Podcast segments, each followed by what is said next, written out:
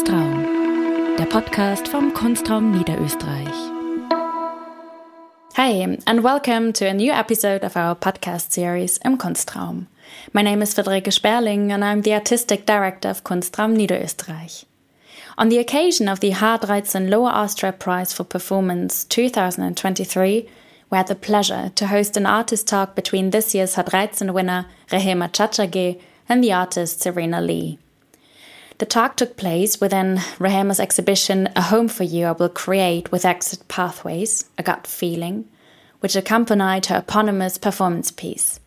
The show featured two architectural structures, photo prints, wallpaper sheets finished with a scent of soot from the kitchen of Rehema's grandmother in Tanzania, textural elements, as well as fabrics and a video. Before we're going to listen to the conversation, a brief introduction. Serena Lee works via polyphony to map how things come together and apart. She plays across cinematic, situated, and martial practices, tracing Tao through aesthesis. Serena practices and collaborates close to home and internationally. She holds an MFA from the Piet Zwart Institute in the Netherlands and an associate diploma in piano performance from the Royal Conservatory of Music. Born and raised in Toronto, Canada, Serena currently lives in Vienna, where she's a PhD in practice candidate at the Academy of Fine Arts. Rehema Chachage's artistic practice is characterized by a great diversity of media and methods. Visuality, sound, and smell combine in her performances and installations to create complex experiences. The source and setting of Rehema's practice is her family's matrilineal memory. Rehema studied at the Michaelis School of Fine Art, University of Cape Town, and at Goldsmiths, University of London. She is currently completing her PhD in practice at the Academy of Fine Arts in Vienna. And now, enjoy the talk.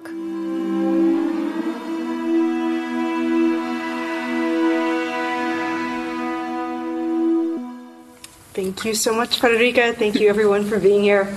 And thank you, Rehema, for inviting me to have this conversation with you. And it's very exciting because this continues a sort of long conversation we've had, um, interweaving a lot of things uh, with practice and research. And so I thought today it would be really great just to sort of unpack how the work that we are experiencing here, smelling, hearing, seeing, um, kind of feeling. um, how this also is just part of this broader, ongoing thread of research that hasn't only just been within this time that um, you've been in Vienna, that mm-hmm. we've been in this PhD program together, but there's just a huge trace of voices. And I thought maybe we could start with actually hearing a bit more about the title and the voices that are in the room, in the text, but also where we might not necessarily see it so obviously. Whose other whose voices are here with us? Mm-hmm. Um, hello. um, yeah, so uh, there's many many voices um, in the work.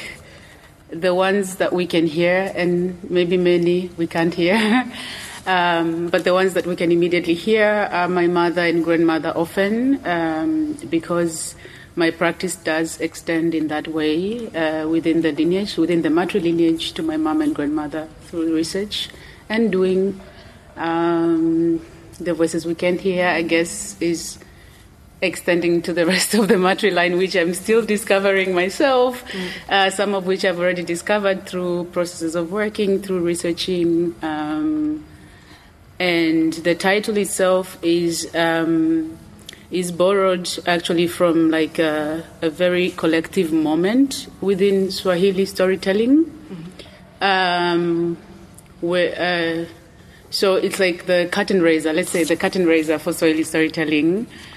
Uh, when you invite a story or you give a story, you have to sort of invite it or offer it, and it has to be received by the people who are present to mm-hmm. receive it. Mm-hmm. And so it's a quote that comes from that, um, from the curtain raiser.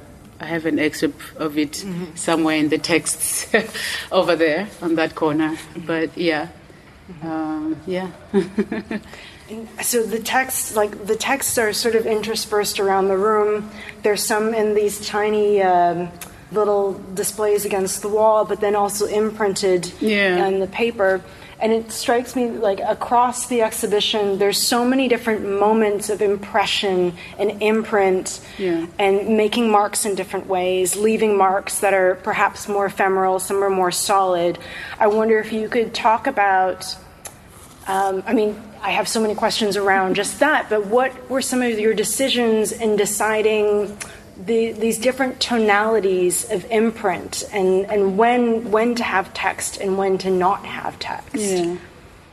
Um, I guess I guess working through traces um, or imprints or leftovers, piecing together uh, is like quite an integral process in my own research practice um, because of the many sort of histories uh, that uh, where I come from has been has been witnessed to. Tanzania is where I come from. Um, uh, there's a way that you can't always access every piece of history or story that would sort of complete your research.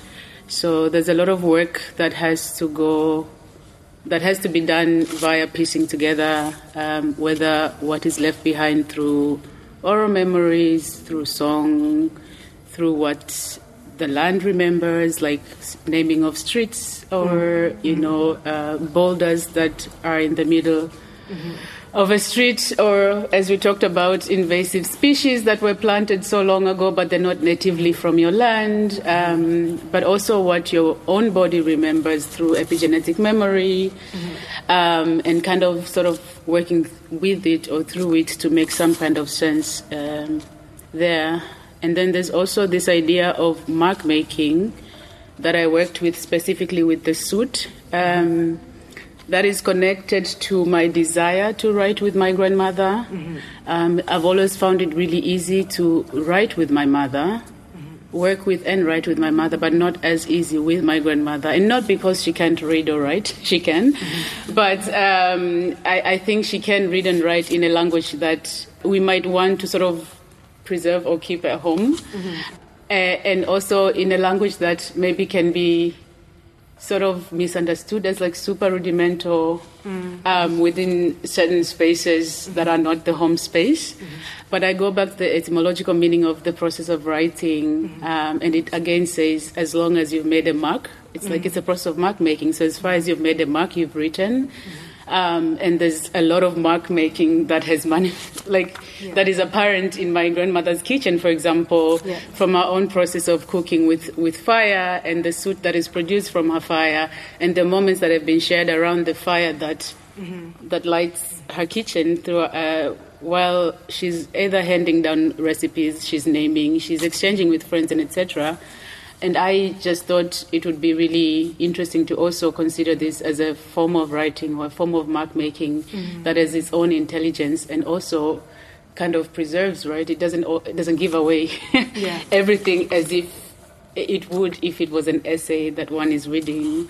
Um, and so, like with the soot, this particular mark making, it's all soot I've been collecting from my grandmother's kitchen as a way So of all of these papers that have been hanging. yeah, I mean, some of it. So there's different processes. There's some that I leave on the roof of our kitchen for, well, not just these. I have many more uh, that are not published in this space right now. But some of them I leave on her roof for like a year, and I revisit them in a year. Some of them I hang directly above the fire, in which we gather Yeah. whenever I'm at home, and we're exchanging. Um, uh, and talking, uh, and like whenever there's a fire around, then I would hang, you know, these papers nearby, and they would absorb this soot over an extended amount of time, um, and uh, yeah, and, and then you know how they would come into space, how they would be published, what they would speak, how they would smell, is always kind of um, changing with time. So. Yeah. Again, if you look at it in like in a writing sense, then there's always like a form of revision and reworking, um, etc. Uh, and then the paper that um, I have, for example, made imprints of the text on. Um, So the blue, the blue carbon papers. not the carbon paper. The smaller papers smaller are papers. also recycled paper that I like. I've been recycling a lot of some of the of the older experiments I did with with this process. Mm-hmm. So recycling it back into new material and right. seeing how that material can also play a part mm-hmm. um, in maybe not translating, but I'm lacking a better mm. word. yeah. uh, but like, yeah, another form, like a more textual form of of communicating or writing. So, mm-hmm. um, so that's what I've. So this is the first time I've used these papers um, to sort of imprint my thought process or my thinking around. Mm-hmm. Um, this particular exhibition, this idea of homemaking and history making, mm-hmm through coming together and building together. Mm-hmm. Um, but the yeah. writing is also a form of witnessing. Like w- when you talk about the use of paper, in the sense of like this paper has become something that what we're typically using paper for. Yeah. And that it's it's actually used for its absorbent material qualities yeah. of paper rather than a message that's printed on in a very yeah. textual sense. Yeah. So there's something about the way the materials that you use are bearing witness yeah and so, and something about the writing bearing witness. And I'm curious to hear, maybe also in referring to the what's happening with the weaving in, in the smaller room in the mm. back there. Storytelling seems to take so many different forms. Yeah. I wonder if you could talk a little bit about that, also in terms of how, like, these different practices, the repetitive practices, the weaving, the architecture, uh, maybe a little bit more about um, yeah, how exactly does storytelling happen? Because I, it, I mean, beyond uh, the sort of the use of words, or what are what are the ways in which um, you understand wisdom or knowledge being transmitted? Yeah, I mean, where I come from, uh, it, the transmission of wisdom and knowledge is very embodied. Mm-hmm. Um, I think often you can either miss everything or ask more questions if you noticed what just happened, uh, because I think there's never really a moment where somebody would come to you and say, "Okay, let me teach you this mm-hmm. thing." Mm-hmm. Uh, it's all very experiential, mm-hmm. uh, either through certain rites of passages and things that would happen around you mm-hmm. during those moments and it's and if you're curious enough to kind of sort of dig deeper into what it all means um, yeah through like yeah it's all it's always very very embodied. So like i've not um, even though we do have a very rich storytelling tradition poetry stories and everything and gathering around and hearing stories mm-hmm but um, storytelling doesn't always translate as like a super, as you say, like a literal, mm-hmm. verbal mm-hmm. form of doing because I, have always experienced it in its like deepest form. I've always experienced it, experienced it as like super embodied, mm-hmm. um, uh, yeah, practice mm-hmm. for me. Um, and I think that in a way, um, yeah, I, I wanted that sense of like, yeah uh, sort of activating different senses in, mm-hmm. in, what you see, in what you smell. Like the, there's there's some yeah some ways I wanted to also work with the body, not just uh, in my presence in the space, but mm-hmm. also mm-hmm. the body of the viewer yeah. that is in the space in how they sort of engage um, with with the different traces left behind. Because we you've also spoken about how the past and present are very interwoven in these ways and in a way that embodied knowledge and embodied the transmission of knowledge through embodied practices it ha- can happen in a non-linear way. Yeah. And in the sense of like this activity of, of building a structure or in these activities of weaving there's something experiential about doing that with others where it isn't this sort of like linear transmission and can you like maybe speak a little bit more about the like how that frames this sort of intergenerational um, learning? Sorry, you have to say that again. oh, sorry. I mean, there was a point when I was watching the, the works in the back room where I was reminded of um, making the like we, we do these dumplings that are wrapped in bamboo leaves with string uh, for a festival in broadly in Chinese culture. And there was a point last year when I had to reteach my grandmother how to bind uh. the string because she'd forgotten how to do it. And it was just a very strange moment because she was always the one who would teach me how to do it. And I think there's something about not like that wasn't a story that was told right there's a story attached to the dumplings but there's something about in those moments where it's like oh this is really a weaving of what we've been learning together no Mm-mm. yeah okay I see what you mean. Okay, so the question was. so how I do these how do these practices of like let's say like working the structures because you've said that it's something that brings the community together. yeah, to do, yeah, right? yeah.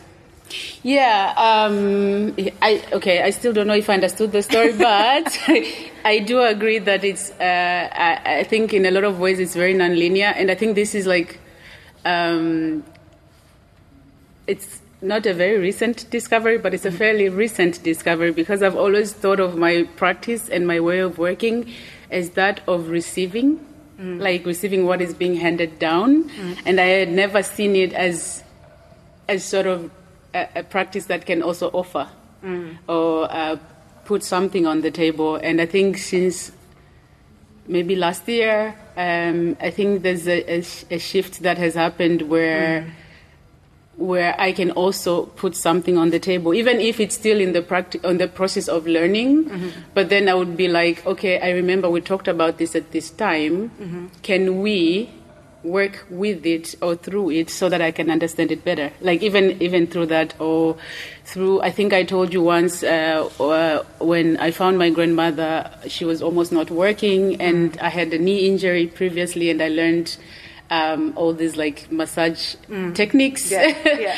um, that I went and sort of re- repeated on her on her body, and she slowly started to regain her mobility. And this was like also a moment of learning, and because she was like, "Okay, can you teach me how to do this? Can you teach this person who's taking care of me so we can keep doing this and I can get get better and better?"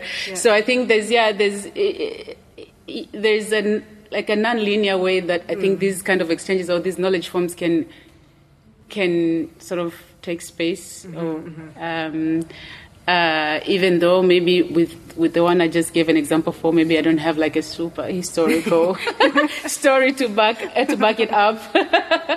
Um, but maybe the history is in the making as I start to teach it to uh, to you know my grandmother or my mother in the future. And if it's something that lives within the family maybe that's how anyway history is made. Um, uh, and with this, uh, with this particular project, you know, it had an earlier manifestation in Tanzania where I created like a curatorial project around it, where I worked with artists, and then I worked also with my grandmother and, and my mother as like interlocutors. And so I never like, again, that was like because it was such a space of exchange. At the end of it, like eh, my grandmother herself was like, okay, this felt like a learning a learning moment. It didn't. She did not feel like she was entering that space as a teacher that's there just to to teach. She was only there to share and then to understand what the younger generation is thinking and and how how they're engaging with these like um, sort of historical ways of doing. Um, and also to learn from other in, like other interlocutors that are like a few generations younger than her, a few years older than her, and etc. So yeah, I do agree that there's a way that it can be non-linear Yeah, yeah. um, if you, yeah, If you're receptive to if you're receptive. Yeah, yeah. the thank you. Well, and I mean, I think that also I was interested in what you you said in terms of exit pathways because there's something also, and I was curious if you wanted to share a little bit about what it means to to have this passage of going back home and then basically coming back here to sort of like understand the research process and the artistic practice also through a lens of distance and what it means to understand home in a different way when you can sort of step away uh, and then how that might affect what you understand as tradition i suppose because that's such a heavy term no? And it's also so loaded in terms of like how we think of materials but mm. also just like yeah what what is con- considered knowledge in a traditional sense or like a modern sense who decides these things? Mm. So maybe yeah I'm- i'm curious what you think of in terms of yeah this aspect of distance and homemaking um, and what this means for tradition and what you've called exit pathways Yeah, that's a tough question. um, Yeah, I think it's very interesting to take distance from home. Um, there's always there's always like a feeling of you feel so complete, but also very slowly feel very frustrated whenever you whenever you go home, mm. and then obviously when you when you leave, also there's this feeling of feeling really relieved and then immediately missing it so much.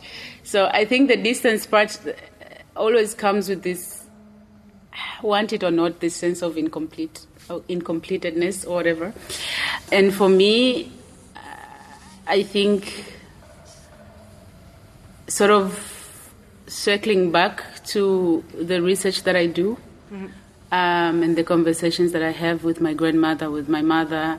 Like I always think of like I don't know. I want to carry them as like the kind of foundations that sit um, in the space from where I will create a new home, whatever mm-hmm. form it will take here. Like I don't imagine creating it out of a vacuum without like any sort of yeah found, foundation, anything holding it mm-hmm. uh, up and so this need or this this want to always go back to always research to always expand the practice to always have more conversations with my grandmother and etc and then to come back here and look at it from a distance um, and find meaning uh, around it from a distance and to sort of set it as a foundation i think this has become a really needed mm-hmm. Practice for me um, in terms of tradition, I think that's also another uh, difficult thing to answer because I really I don't think. Yeah, I think maybe tradition in, in my practice I have to lo- use it like super loosely mm. because I think many of the things I work with are not traditionally Tanzanian or traditionally Chasu per se, mm. uh, but they are tradition or they have uh, we have come to see them or know them as tradition mm-hmm. within the home space or the space that I grew up with. So I guess it's still mm-hmm. tradition, but I think it's also a little bit loose because there's there's ways that um, there's ways that people are rebelling against tradition and from the kind of background I come from, it's mm-hmm. allowed because it's like it's a very open. it's an open space. At least from my home, it's allowed to rebel against tradition. If mm-hmm. you want to, it's allowed to embrace tradition. Mm-hmm. If you want to, so it's it's your prerogative in a way. Um, and I'm I'm really losing track with this question. no, it's, it's, I'm really losing track. The way the direction.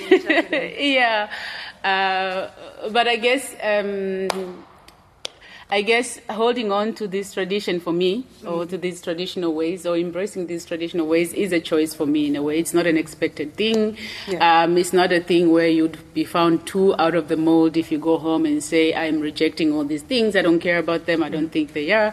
But I think for me, it's become quite important with this distance that you talk about to sort of hold on a little bit to these sort of thread traditional things sort of make sense to them.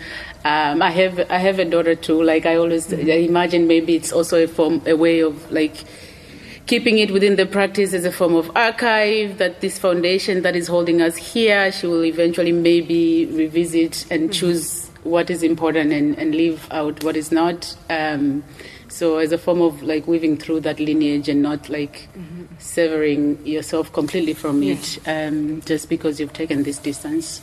But yeah, and also how reliant on the materiality, like those specific materials, yeah. it is to be able to access these knowledge practices, and whether or not, like how how much distance can you take before you lose the directness of those material, like what those materials bring. Yeah those practices. And sometimes the materials themselves rebel against this mm. distance. Like I've I've tried to ship things from Tanzania and they would come completely destroyed. Yeah. They would refuse this voyage yeah. completely. Many many times this has happened. Uh, sometimes I've had to sort of um, bring the work almost into this fantasy space, or mm not fantasy, but like imaginary space because. mm I can't always use every material that I, yeah. I would use back home, either because you know taking it out of this of the country is so bureaucratic and impossible. Yeah. Either because the spaces, uh, some of the spaces that you exhibit in, maybe they don't accept certain materials for whatever reason, pests, whatever. um, maybe like for, for, for many, many reasons. So, Yeah. um, so also uh, it only works to an extent. um, I think many times also there's there's a rebellion that sort of yeah yeah, comes to life. At the end of I think the materials also have a life of their own. So For sure. Yeah. yeah. Yeah, as they should. As they should. I, the papers, I've, I've burned so many. I, I've lost count at how many perished um, in this process. We'll just be sitting there talking, and it will be lunchtime. You go to eat, and you come back. There's no paper. so this this has happened. This paper's tendency to burn. yeah, yeah. I wondered if you wanted to read anything for us, uh, or we could keep keep on with questions, and I think we could also open it up for questions as well. Yeah, I can read three texts, um, two of which are part of the space, and one of which is not part of the space, I guess. Um, just like, uh, yeah, just as a sort of mind map, or the early mind maps or thought processes that were that came before um, the idea of this exhibition.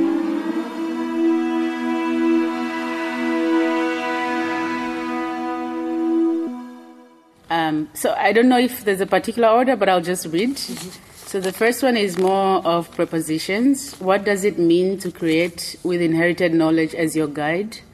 How can we ex- explore soil as a medium for remembering? Pathways, solid yet fluid and porous, a space to both hold and release unsayable sounds, gestures, and memories, a space for navigation, a portal for bodies seeking to connect with and to the process processes of homemaking and history making. Um, and then I'm reading the second one. I conjured a thought once, a thought which my mind manifested while struggling to understand why my matrilineal ancestors chose the walls of their homes as sites for preservation of a child's umbilical cord. Bracket. this Pan African practice of bearing and preserving the umbilical cord is meant in some cultures to connect the child with their land, their home, and their future therein. To make sense of this, I thought to myself that perhaps the home is not necessarily where the heart is, that the home is perhaps more of a gut feeling, that, nag- that nagging feeling in the gut which one cannot ignore, an instinct and intuition, something which one feels without logic or rationale, something that has structure but also, also exit pathways. Um, then I read the third one. In my grandmother's narration, Chasu villages emerged as embodiment of interconnectedness, tradition, and communal wisdom. My grandmother's storytelling transcends, transcends time, transporting us, her listeners, to a historical era when the practice of clanship served as the very foundation of village formation. In this historical context, clans evolved beyond familial units, metamorphosizing into fundamental components that molded entire communities. At the center of each clan resided a central figure whose dwelling served as the genesis of a thriving community, with descendants constructing their homes around it. These homes collected, collectively formed a perimeter from which wisdom flowed seamlessly, forging an intricate web that connected the past to the present. Every constructed house, shared, uh, shared story, and upheld tradition contributed to this collectivity. Through the art of storytelling, my grandmother's voice instills a profound, a profound reverence for interplay between knowledge centers and communal spaces, a domain from which legacies of intergenerational wisdom were meticulously passed down. Beyond oral, oral traditions and practices, the preservation of cultural heritage took tangible forms. The barrier of umbilical cords within home spaces symbolized an unbreakable bond between individuals and their land, fostering a continuum that traversed time. The very soil beneath foundations echoed the tales of bygone generations, ancestral wisdom, enduring traditions, and echoes of past struggles ingrained in the earth. The soil bore witness to their journey, a testament to their resilience against the currents of history. My grandmother's voice underscores that these practices of building and maintaining were not mere survival mechanisms, they represented potent acts of defiance against forces of erasure. Mm. And the last one uh, building here becomes both a metaphor and a measure. It is not limited to material form. What is created is intangible but also social. Earth is con- soil is connected to soil and people to people. A structure is constructed, but eventually it must, it must be reconstructed. Structures made of soil lack longevity, especially when a community is absent to look after and maintain them. This is therefore an opportunity for continuous connection in commitment to ongoing creation and care without an endpoint. It is a foundation, a base, and a premise. It's a nice note of possibility to end on. yeah. Thank you so much. Thank you, Thank you. Thank you so much.